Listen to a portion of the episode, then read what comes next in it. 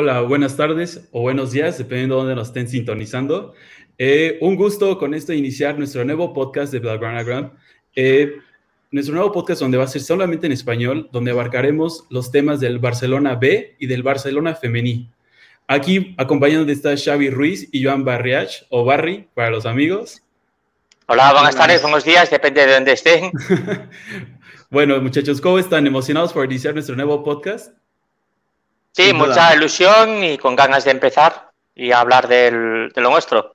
Sí, bueno, un fin de semana muy, muy emocionante para todo Barcelona, no solo el primer equipo, sino todo el mundo del Barcelona.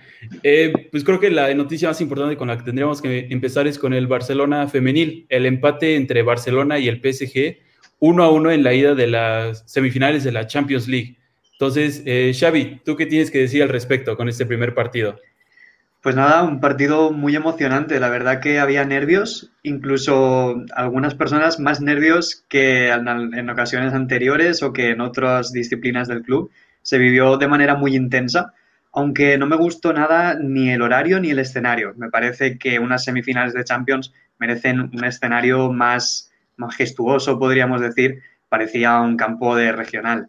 Pero bueno, después el partido fue, fue genial. Bueno, podría haber ido mejor, después Joan lo comentará en más profundidad. Pero me parece que es un buen resultado para el Barça femení, desde luego. ¿Y tú, Joan, qué, nos podrías decir de este partido, del empate uno a uno en la ida? Muy parejo el partido, pero al final cuentas un empate. Es un empate. Eh, yo tengo ahí dos versiones del partido que son la muy pesimista y la otra la muy optimista. Porque haga para todo. Creo que el Barça fue superado, eh, sobre todo en la primera parte, fue superado eh, a nivel de ritmo, a nivel de presión del PSG. PSG tuvo dos o tres muy claras porque la presión era asfixiante y físicamente superaba al Barça y el Barça tenía pérdidas en salida a balón que eran muy peligrosas. Y esto me da la sensación de que el PSG, si domina su, si consigue llevar a cabo su parte física, es superior al Barça en ese sentido la sensación que me quedó es que eran superiores ahí. Luego, la parte optimista, porque ahí la parte optimista es, con todo esto, el Barça supo y tuvo opciones de marcar más de un gol, que eh, los errores arbitrales fueron, en algunos casos, mm, dramáticos, o sea, lamentables, y que el Barça tuvo ocasiones de gol para, para poderse ganar el partido a pesar de la superioridad física del, del Paris Saint-Germain. Eh, por otro lado, eh, en la vuelta será muy difícil, o sea, es un rival muy duro. Ahora ya estamos en semifinales, aquí ya no se regala nada y son rivales de gran entidad. El Barça supo a buen momento en segunda parte que sí supo jugar más de lo que quería, tuvo más control, tuvo más posesión, partido un poco más controlado. Tuvo menos llegadas de peligro, pero tampoco recibió ocasiones de gol en contra, excepto una llegada que Sandra Paño se evitó, pero poco más. Y la sensación de que el Barça, si consigue dominar, si consigue eh, tener el balón, es superior. Pero claro, hay que conseguirlo. Este es el tema. Sí, claro. Eh, como bien sabemos, todo el estilo del Barcelona es mantener la posesión y a partir de ahí crear cualquier tipo de daño. Eh, claro, este partido de ida se jugó en este con París siendo el local, ¿verdad? Era en París, era en el, uno de los campos de entrenamiento del, del Paris Saint Germain lo que decía Xavi tenga razón. Un partido así de, estas características se tiene que haber jugado en el campo del príncipe, en el, campo principal del, del, PSG, que es el campo, el, Parco de los Príncipes de París. Es un campo, campo de primera división, que son las semifinales de Copa de Europa. La vuelta será en el Johan Cruyff, que, a ver, tampoco es el mejor estadio de la historia, pero es un estadio de fútbol, con, con gradas y estas cosas. Claro, y entonces, Xavi, un empate de 1-1, ¿quién crees que se benefició más de este resultado? ¿El París o el Barcelona?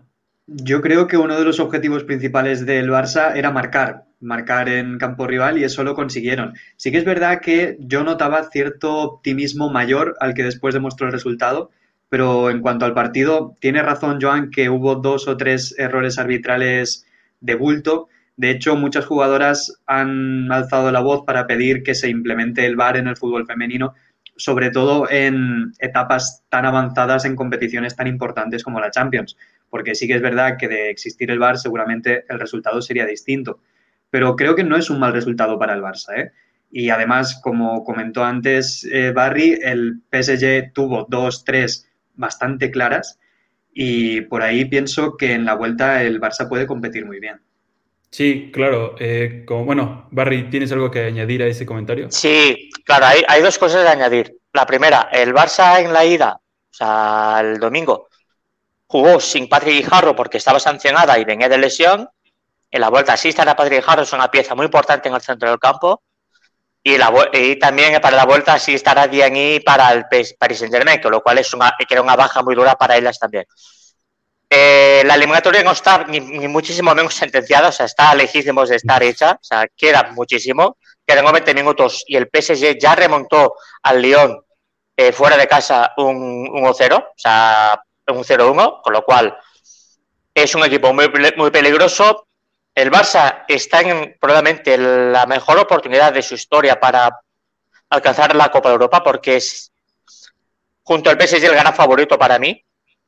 Y hay que, hay que ir con cuidado con esa presión porque hay algunos jugadores de esta plantilla, de esta generación, que es que no van a tener muchas más oportunidades de alcanzar este objetivo. O sea, no tendrán tantas oportunidades.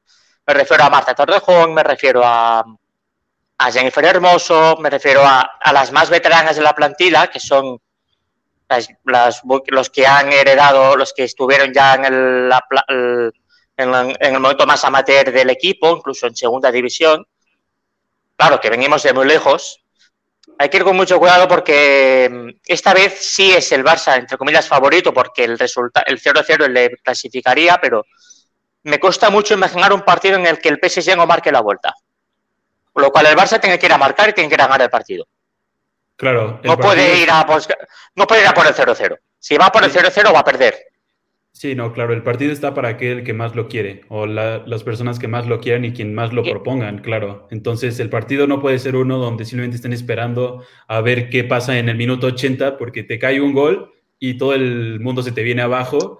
Y pues digamos, claro, el gran objetivo para este equipo femenil es la Champions, porque en, en por lo menos en su, este, la liga doméstica tiene una ventaja de 16 puntos con una diferencia de goles estratosférica entonces, claramente el objetivo para este equipo ya no es sino sí. la liga doméstica, sino claro. que es, es, ir por la Champions.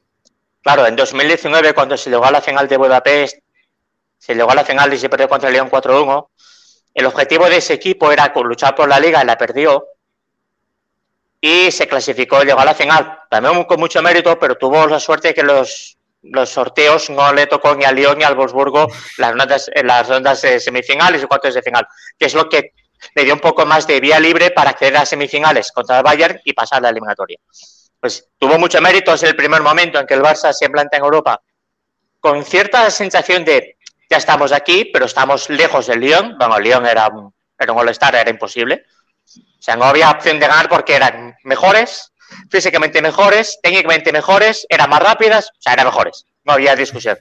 Entonces, eh, pero ahora ya, con los fichajes que han hecho, con la inversión que se ha hecho en el equipo, sí es, sí es cierto que el equipo sí aspira a ganar la Copa Europa. Sí aspira y sí es un objetivo real. Y lo que decía, mmm, cuidado porque pocas oportunidades como esta va a encontrarse el Barça esta generación en, en tiempo, porque el Lyon otro año así es difícil que lo tenga. Y son muy buenas. Y, y hay que seguir manteniendo la inversión y hay que estar allí pero es evidente que quedan 90 minutos, el resultado es favorable, un a fuera de casa en teoría es favorable, pero queda muchísimo, el Johan Cruyff va a tener que presionar y el Barça va a tener que ir a ganar el partido, porque ya hemos visto que el arbitraje no le va a ayudar para nada, no hay que contar con él. Sí, no. Y ahorita mencionabas eh, que se han hecho fichajes y transferencias importantes. Este partido tuvo cierto factor de, este, de ese aspecto porque se estaba reportando que Irene Paredes, la defensora central y capitana del París, ya iba a fichar por el, este, por el equipo de Barcelona. Xavi, ¿alguna este, idea o algo de cómo pudo haber afectado esto? Porque se siente que liberaron este tipo de noticia justo antes de un enfrentamiento directo con ese rival, pues tiene cierta cizaña o tiene cierto factor con tal de desestabilizar al, al otro equipo. Sí, está un poco feo. Incluso aficionadas y aficionados del Barça admitieron que era feo que justo salga esa noticia escasos días antes del partido. Pero bueno, yo creo que Irene Paredes estuvo bastante poco afectada, ¿no? Jugó bien, incluso llegó a tener alguna riña con Jenny Hermoso y para mí hizo el partido que tenía que hacer, fue intensa, fue al corte, que aunque el año que viene sean compañeras suyas o no, todo indica que sí, pero no lo sabemos, eh, desde luego no se vio afectada y jugó para mí muy bien. Claro, porque sí, entonces empieza una, pregunta de, bueno, entonces jugó mal a propósito porque va a ser su, van a ser sus compañeras. No, no, jugó bien, jugó bien. y claro, entonces mantuvo un profesionalismo que estuvo de lo más alto de nivel y entonces, en verdad, son las semifinales de la Copa de Europa. No, no, hay, no es un partido para el cual dejarte ir, es que son las semifinales. Es decir, Irene Paredes tampoco va a tener muchas más oportunidades en ganar la Copa de Europa. En el Barça quizás sí tenga algunas, si es que ficha, pero son semifinales. Eh, no hay. No, te vas a dejar ir. Ya ahora ya es a muerte. No queda otra. Claro, eh, porque como todos sabemos, en verdad es una cosa muy, muy importante. Y este. Y pues sí, como dices, Barry, puede ser que tenga alguna que otra oportunidad ya estando en el Barcelona, pero también no tiene nada garantizado. Este año pueden llegar fácil a semifinales y el próximo año quedarse en cuartos. Entonces, claro, es un partido al que te tienes que jugar todo y verdad tienes que demostrar cuál es tu calidad. Em, claro. Bueno, ya este, hablando un poquito más del, este, del femenil, eh, antes de dar el brinco al Barcelona B, les quisiera pedir que, bueno, este podcast obviamente es a través de este, nuestro network de eh, entonces, si quisieran unir, quisieran seguir más sobre nuestras este, noticias y aprender más, no solo por, del equipo B, sino que tanto del equipo del Barça B y del equipo Fenil, por favor síganos en nuestras redes sociales, vayan a nuestra eh, página y bueno, entonces, este, Xavi, ahora brincando hacia el Barça B, también tuvieron un partido muy, muy importante este fin de semana. Eh, lo comentábamos antes de este, del fin de semana que no sabíamos que a quién se le había ocurrido poner los tres partidos del Barça, del equipo A, del Barça B y del equipo femenil prácticamente simultáneos, con un poquito de diferencia. Pero ahora el Barça B, eh, también un partido muy, muy importante contra el Alcoyado y donde acabó ganando 2-1 con un gol casi, casi de último minuto de eh, Conrad de la Fuente. Pues sí, es verdad lo que comentas, que lo de los horarios fue un auténtico despropósito tuvimos que estar durante toda la tarde, nuestra tarde, con las dos pantallas, mirando hacia un lado y hacia el otro. Hubo un momento en que estaba en la previa del primer equipo, viendo el final del femenino y con el Barça B las alineaciones también que habían salido.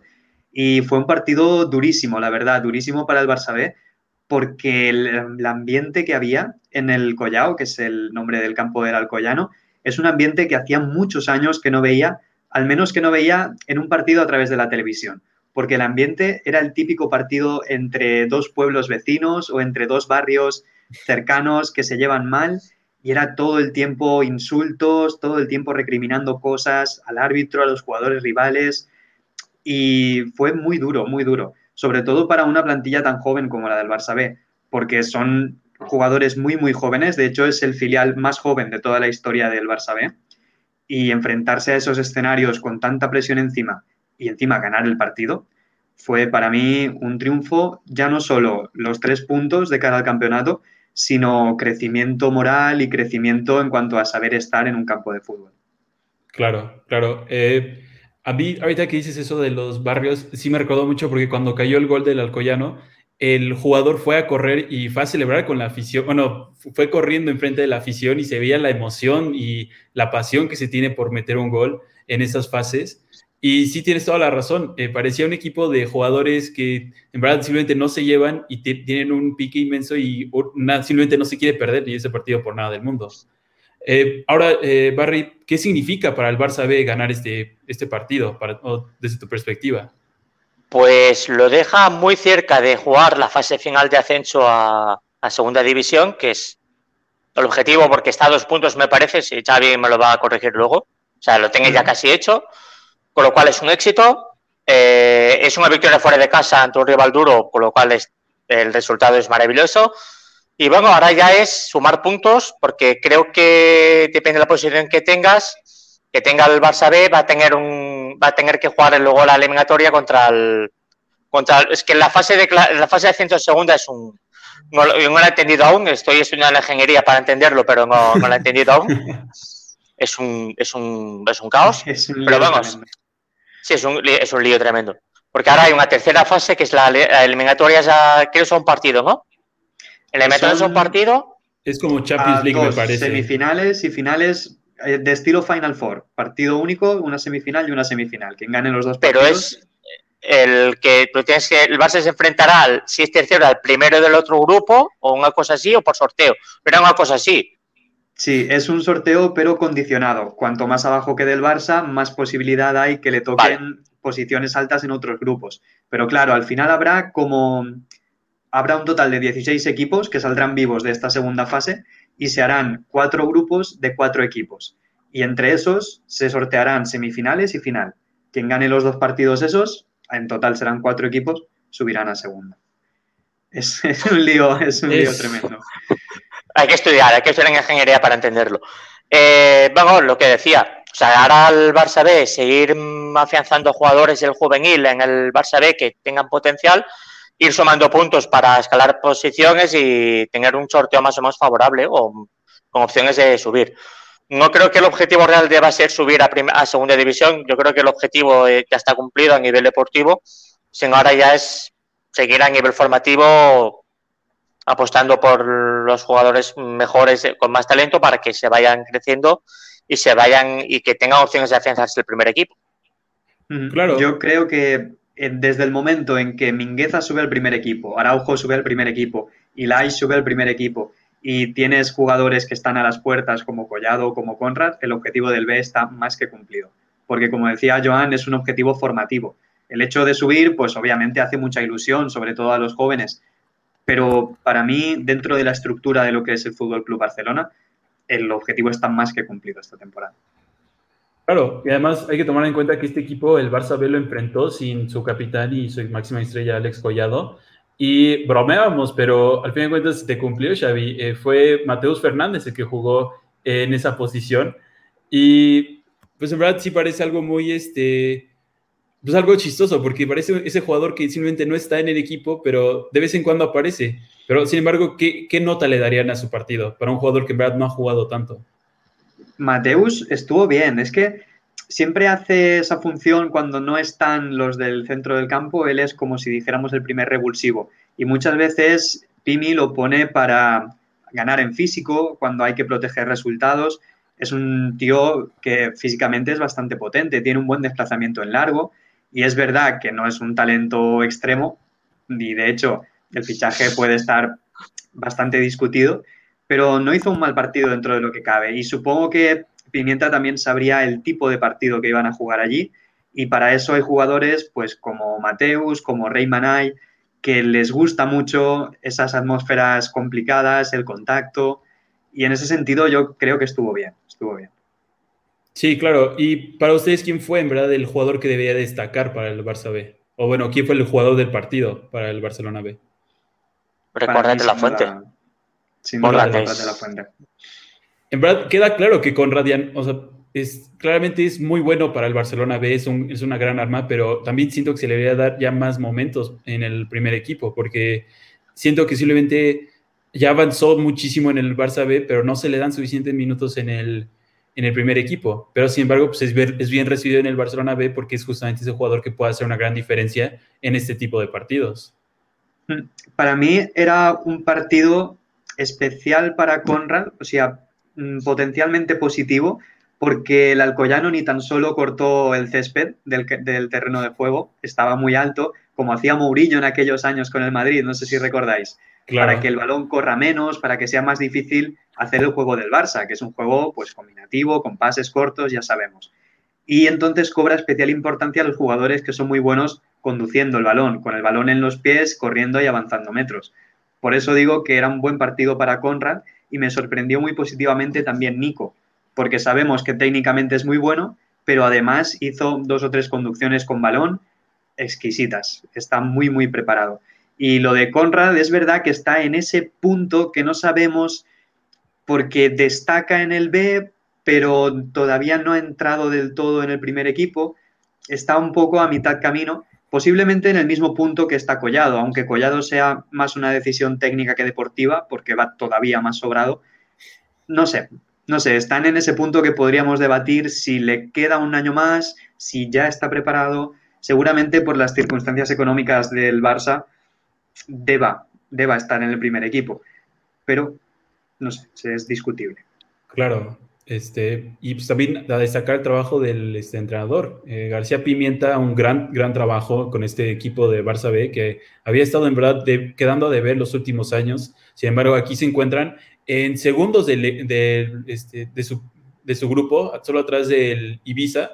Entonces, con grandes posibilidades, en verdad, poder avanzar esta nueva fase que, como dice Barry, también se necesita un gran genio e intelecto para comprender exactamente cuál es el proceso. Sin embargo, están en esas instancias. Entonces, Barry, para ti, ¿tú cuál verías que sería el siguiente objetivo para este Barça B, para la siguiente temporada? Tomando en cuenta que les va excelente y quedan, este, y quedan en la segunda división, para ti, ¿cuál crees que sería su siguiente objetivo?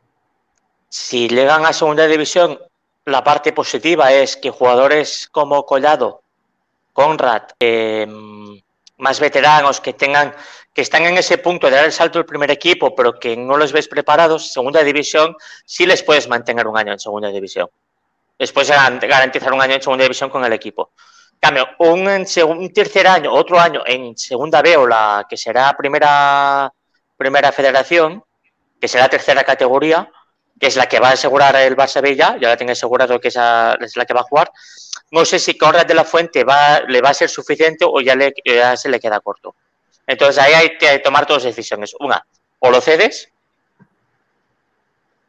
tienes el control y lo cedes, lo subes al primer equipo, cosa que me parece que es un... es que yo no le tengo de ver el talento suficiente como para decir, primer equipo tiene sitio seguro. Para rol secundario puede tenerlo, pero mm, hay algo que le veo de él y digo, lo que hace está muy bien, pero no sé si en primera división eso que hace le va a ser suficiente. Sí, claro. Porque sé eh, que físicamente es superior eh, al, resto en segunda B, pero quiero verlo en primera división. Y no sé si no sé cuál es el techo que él tiene. No le veo yo ese, ese punto diferencial. Pero es, un, es un recurso, es un perfil que puede ser muy útil a en primera. Y la otra es, como decía Xavi, de las condiciones económicas del Barça y la situación que estaba sufriendo, es un jugador que tiene mercado. Yo creo que tiene mercado, es posible que valoraran un traspaso para él, por él, porque tiene potencial y quizá para un Barça no, pero para otro equipo sí que se la pueda jugar. O sea, no me descarté ningún escenario para él.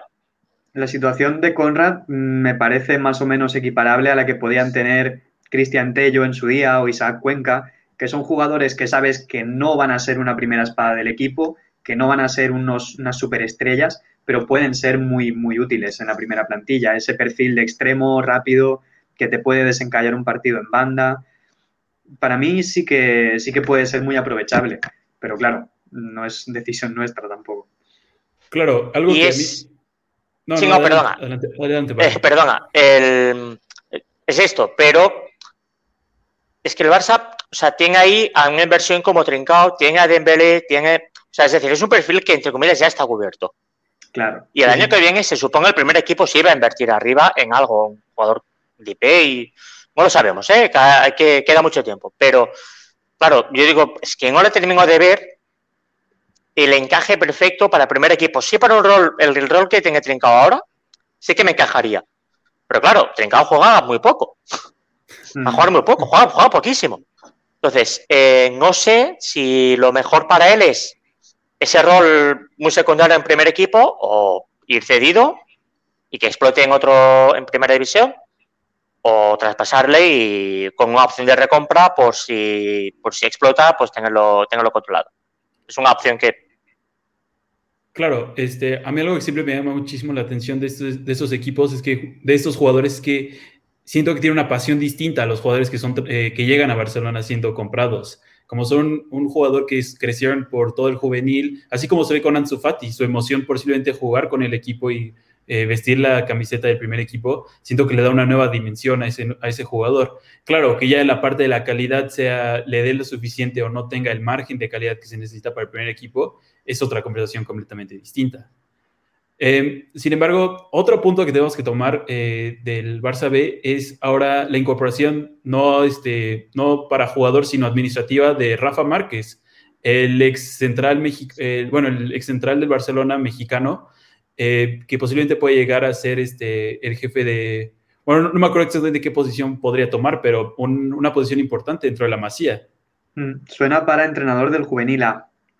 Y bueno, yo lo vería bien. Hay que recordar que ahora mismo hay un vacío, entre comillas, porque Frank Artiga, que era el, el manager del juvenil se fue a Arabia Saudí y por eso Sergi Milá subió del cadete y hubo como un, un, dominó, ¿no? Donde fueron subiendo las piezas, pero claro, al final hay una vacante, entre comillas.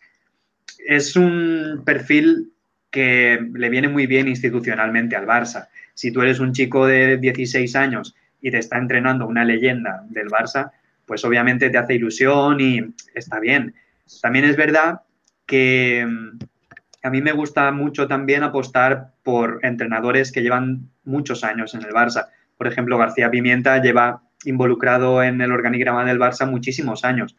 Y al final, pues como el juego del Barça se entrena y se gana con los años, y como tú dices, Joab, al final, si llevas muchos años en la casa es todo mucho más fácil después y lo sientes mucho más. En el perfil de entrenador me pasa un poco lo mismo. Tú vas interiorizando esa filosofía de, de club, y es más fácil aplicarla, supongo, si llevas muchos años trabajando con ella que si llegas de, bienvenido, podríamos decir. Aunque bueno, Rafa Márquez ya sabemos que está empapado y no será tampoco muy difícil. No sé, yo lo veo con buenos ojos. Sí, porque también hay que recordar que entrenadores como Luis Enrique, que fueron todo un éxito con el primer equipo, también fueron eh, entrenadores del Barça B. Lo mismo sucedió con Pep Guardiola. Pep Guardiola tomó el equipo de los juveniles un tiempo antes de ser este de subir al primer equipo. Entonces, en verdad, un paso adelante. Esperemos que simplemente no, no pueda ocurrir como lo que sucedió con Víctor Valdés, que en verdad tuvo demasiados problemas este, en, su, en su equipo en los juveniles y acabó siendo prácticamente despedido, me parece. Claro, una diferente, una directiva distinta, pero. Sí, prácticamente, ¿no? No, fue despedido, no, no le podamos. Fue despedido y y por lo que parece, digamos, de que Víctor Valdés hizo, se esforzó en ser despedido. También fue, un, fue una incorporación un poco extraña, se parece, porque fue una jugada maestra de Bartomeu, de las muchas que él hizo, que él tenía, o sea, en el Bartomeu, básicamente podemos decir que en el, lo que es el, en el organigrama del, del, del Barça, había como mil perfiles y mil personas contratadas con su sueldo y con su cargo que no sabíamos qué hacer exactamente. Entonces, eh, sin el, en contra del criterio de Kluivert, que era el responsable del fútbol base del Barça, incorporaron a Víctor Valdés al juvenil. Digamos, cuando ya incorporas al, juvenil a alguien que el responsable del fútbol base no quiere, ya empezamos mal. Eso ya es empezar por, por, el, por el pie izquierdo. Entonces, y luego ya ves que los resultados que sacó Valdés tampoco fueron nada del otro jueves y que personalmente tengo la sensación de que por lo que hemos conocido de Víctor, etcétera, no debe, no debe ser la persona con la que sea más sencillo trabajar, ni la más capacitada para tener relaciones sociales. eh, entonces, claro, la mezclas todo y sale, sale, sale, sale mal, sale mal. entonces no creo que vuelva a Valdés tampoco. Mm, tampoco estaba en el Horta en un equipo de tercera división catalana y, mm. Y, se fue también haciendo amigos. Exacto. Hombre, Márquez, a poco que haga, mm, mejorará el, resultado de Víctor Valdés, seguro. Eso, eso ya por descontado. Sí, sí. Además es que tuvo problemas en todas las esferas, tuvo problemas con los jugadores, tuvo problemas con el sistema táctico que tampoco quería jugar a, lo que juega el Barça. Fue un desastre por todos lados. Pero bueno, es un hombre con un carácter muy fuerte. Eso lo sabíamos desde su etapa de jugador, lo sabíamos. Pero claro, a un hombre con ese carácter, darle un equipo de chicos, es que no puede salir bien eso nunca. Y menos, como comentaba Barry, sin la aprobación o el visto bueno del director de, de los... Del que va a ser su jefe. Exacto. Claro. Sí, claro. Entonces, este, retomando un poco los jugadores que han destacado con este Barcelona B, claro, está eh, pues Ilaix Moriba, que ya es más, creo, del primer equipo que de este Barça B para este punto, siendo prácticamente sustituto para Ronald Koeman cada partido. Eh, pero también Alex Collado, pero también está Nico. Nico en la media cancha, como has dicho, como has Xavi, en verdad ha destacado muchísimo con su control de balón y, este, y en verdad lo que aporta. Sin embargo, otro nombre que también brinca a la mente es este, Oriol Busquets, que lamentablemente no ha tenido suerte con las lesiones, eh, ha sido apartado. Sin embargo, es un nombre que, un nombre que tenemos que tomar en cuenta. Mm, es un poco difícil la situación de Busquets porque entre las dos lesiones bastante graves que ha tenido este año, ha visto cómo le han pasado por delante jugadores que ahora mismo tienen mucho cartel, como son Nico y como es Jandro Orellana también. Y lo de Busquets es algo extraño también porque lleva sonando muchos años como posible incorporación al primer equipo, incluso hace pretemporadas. Recuerdo hace unos años que hizo esta gira por Estados Unidos que hacen a modo de pretemporada con el primer equipo, tenía minutos, pero al final no ha terminado de dar ese salto, incluso salió cedido a Holanda. No sé, se ha quedado como atascado, diríamos, ¿no? Y ahora mismo hay promesas que, como os comentaba, lo han adelantado y para mí, Jandro, por ejemplo, ha demostrado mucho más que él esta temporada. Jandro, Nico, es que yo creo que Oriol Busquets no tiene sitio primer equipo. Es otro perfil que creo que si el equipo sube segunda, puede tener sitio en el Barça B para sentarse en categoría profesional y ya luego tener otra salida. Pero el primer equipo me parece que ya no le llega. Y si no subiera el equipo, yo creo que es carne de, de traspaso, de irse libre y empezar la aventura otra vez en solitario. A mí me gusta mucho, talento tiene, muy buen medio centro, pero mmm, muchos problemas físicos y sensación de que en el Barça B hay más talento que él en esa posición, con lo cual un mm. poco más se puede decir. Sí que es un detalle bastante importante el hecho de si el Barça puede, el Barça B puede subir a segunda o no, en el sentido de satisfacer las ansias competitivas de muchos jóvenes que hay ahí, ¿no? Gente que seguramente no le llena competir en segunda B o en primera federación el año que viene, que es algo que puedo entender, y estar en segunda B, que como comentaba Barry, es una categoría profesional, te estás enfrentando a jugadores que el año anterior han estado en primera división y es donde ellos posiblemente sí que pueden ver su nivel real, ¿no? O hasta dónde pueden llegar o hasta dónde pueden exigir. Porque sí que es verdad que la segunda B es una categoría mucho más farragosa, mucho más pesada. Mm, Dale el salto al fútbol profesional, yo creo que ahí es donde se empieza a ver si de verdad tienes el talento o no. Claro, ya ponerse en, este, en contraste con jugadores, como dice Xavi, justamente el, año anterior han estado en primera división, ¿verdad? Te pone, te ubica bien en cuanto a en tus referencias de cuál es exactamente tu nivel y del equipo, no solo individual. Sin embargo, me parece que a pesar de que no importa cuál sea el resultado, creo que el Barça está retomando ese camino que le dio tanta fama a la Masía, generar jugadores clave o de buena calidad en puntos clave que el primer equipo necesita satisfacer eh, y solo jugadores tal cual como los que hemos mencionado. Sin embargo, también está Alex Valdé por este lateral izquierdo, que también una joven promesa que muchísimos consideran que puede ser fácilmente lateral izquierdo del futuro para el Barcelona. Y como ya jugadores que ahorita se encuentran mismo en el primer equipo, como ya has mencionado, Ronald Araujo, eh, Oscar Mingueza, Ansu Fati, que a pesar de con su lesión, los minutos que tuvo esa temporada también fue una explosión desde la temporada también pasada. Entonces, me parece que el Barcelona B y la Masía en general ha retomado su camino, que ha sido el de generar buenos jugadores y que al final de cuentas también beneficie no solo a, los juveniles, sino a la institución total. Ahora se habla de que va a regresar Eric García, otro, eh, otro graduado de la misma Masía. Entonces, en verdad, se demuestra que el talento está regresando o se está volviendo a gestionar de la forma correcta. Ahora hay que ver en el futuro qué es lo que trae la Masía y qué es lo que puede seguir aportando hacia toda la institución. Em, ¿Alguna otra cosa que les, gustaría, que les gustaría abordar, eh, Barry y Xavi? En relación a Eric García, mm, pues es una oportunidad de mercado, porque no porque acababa contrato con el City, no quería renovar, quería volver y eso está bien. El Barça tiene una carencia en el primer equipo en el, en el puesto central, porque tiene muy poco talento atrás. Araujo y Bengueza probablemente estén siendo los jugadores que mejor estén rindiendo esta temporada como centrales, con lo cual, pues te demuestra un poco que hay carencias, que falta talento. Mira que son buenos jugadores y me gustan, ¿eh? pero claro, si quieres ganar la Copa de Europa, quizás se te queda corto.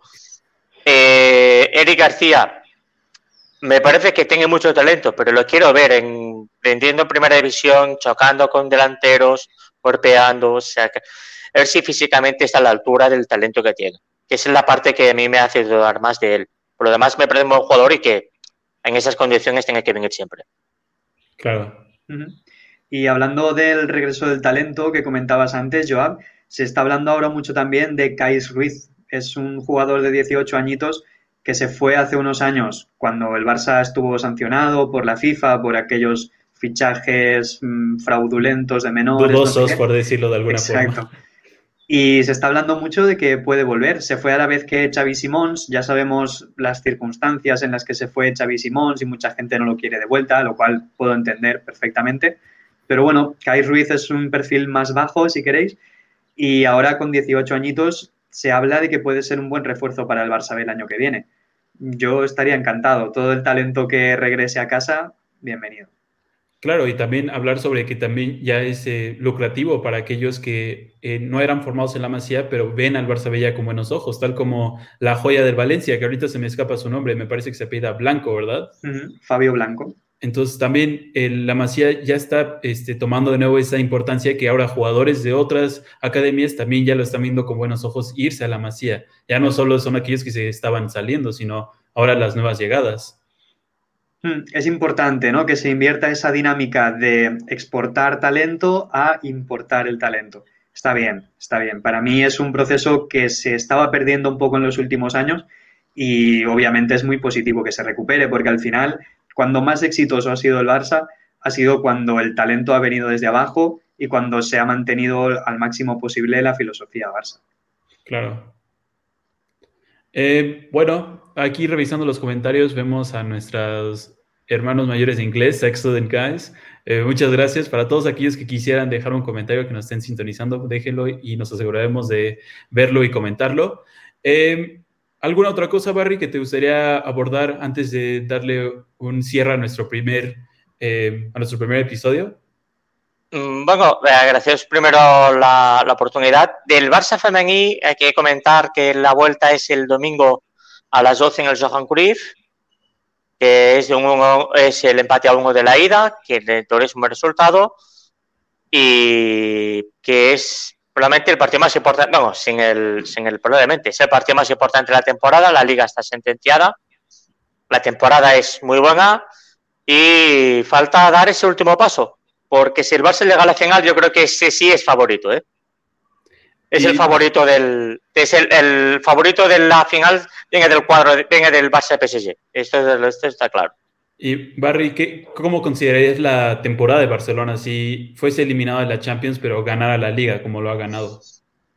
A ver, no puede ser mala, o sea, es, es muy buena, es muy buena, pero mmm, sería decepcionante o sería un poco sensación de que falta aún dar ese último paso competitivo, que el año pasado ya nos costó porque se fallaron demasiadas ocasiones de gol contra Wolfsburg en las semifinales, otra vez problemas de arbitraje el año pasado también.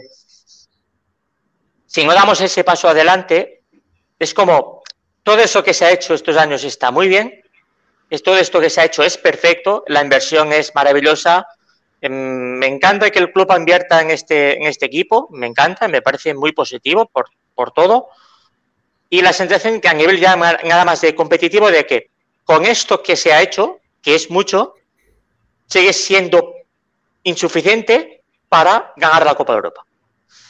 Y ya vimos contra el PSG que hay una serie de jugadoras que son muy buenas, que tienen, que tienen un gran currículum, pero que quiero que las ves en, ya en la élite más absoluta y empiezas a pensar de que es que no son élite absoluta, es que se quedan un poco cortas. Y es cuando se ve, que se nota mucho. Y digo, es que hay jugadores que sí, que son élite, que son muy son las mejores del mundo, y otras de que son que están a, que, que ayudan, que compiten bien, pero que son inferiores. Entonces, el Barça ahí es donde le queda un poquito, pero con lo que tenga ahora, a ver, está en, con ventaja en el marcador de cara, a de cara a las semifinales. O sea, es decir, la plantilla que tiene es buenísima. O sea, vamos a ponerlo en contexto. No quiero decir que sea ninguna sea mala. Son muy buenas, pero si vamos a querer ser ya quisquilosos y, y exquisitos, pues es esto. Okay. Pero vamos, queda tiempo. Queda una semifinal y si se perdiera, pues sería decepcionante. Pero evidentemente si la temporada es muy buena. Si se gana también la Copa de la Reina de esa temporada, pues se habrá arrasado en España, como también por plantilla, entre comillas, se debe hacer. Y se ha jugado bien, se está jugando bien y se está potenciando jugadores del, del, equipo de Reto Iberdrola, que es, es, también muy positivo. O sea, la temporada en general, la temporada en 5 puede ser mala nunca. Puede claro. ser eh, perfecta, puede ser mmm, buena o muy buena, pero con decepción. Con mal de gusto por la semifinal, depende. Claro. Y este, Xavi, ¿algún otro tema que quisieras abordar antes de darle un cierre? Mm, yo creo que lo tenemos casi todo. Como comentaba Barry, la Champions femenina ya no es un premio, como decían las jugadoras, ahora es un objetivo y como tal hay que ir a por ello. Y no sé, espero que el próximo programa sea celebrando el pase a la final del Barça B, perdón, del Barça femení. Y el Barça B, así para no tener que sacarse la ingeniería, está a cuatro partidos de segunda división. Lo que pasa es que hay una presión muy grande. Claro, entonces sí, esperemos que nuestro próximo episodio, que va a ser en este mismo horario el próximo lunes, eh, sea uno con mucha alegría y con muchísimas expectativas aún más hacia el futuro. Eh, bueno, les quisiera recordar a todos aquellos que nos han sintonizado y nos han estado escuchando, eh, si quieren saber más sobre lo que hacemos o quieren eh, darle mayor seguimiento o quieren conocer más sobre el Barcelona B y del femenil, por favor, eh, asegúrense de ir a nuestra página eh, www.blackground.com y pues muchas gracias por sintonizarnos y aquí estaremos dentro de una semana igual hablando sobre estos mismos temas y Así ya será rutinario. Este es solamente el primer este, episodio de Blackground en el Johan, o nuestro nuevo eh, podcast, donde estaremos hablando solamente del equipo femenil y del Barça B, y de todo aquello que sea, además de solo el primer equipo. Eh, bueno, pues muchísimas gracias a los dos por este, por este primer episodio, y eh, pues espero que todos aquellos que me estén escuchando se estén cuidando, estén bien, y les mandamos un fuerte saludos a todos.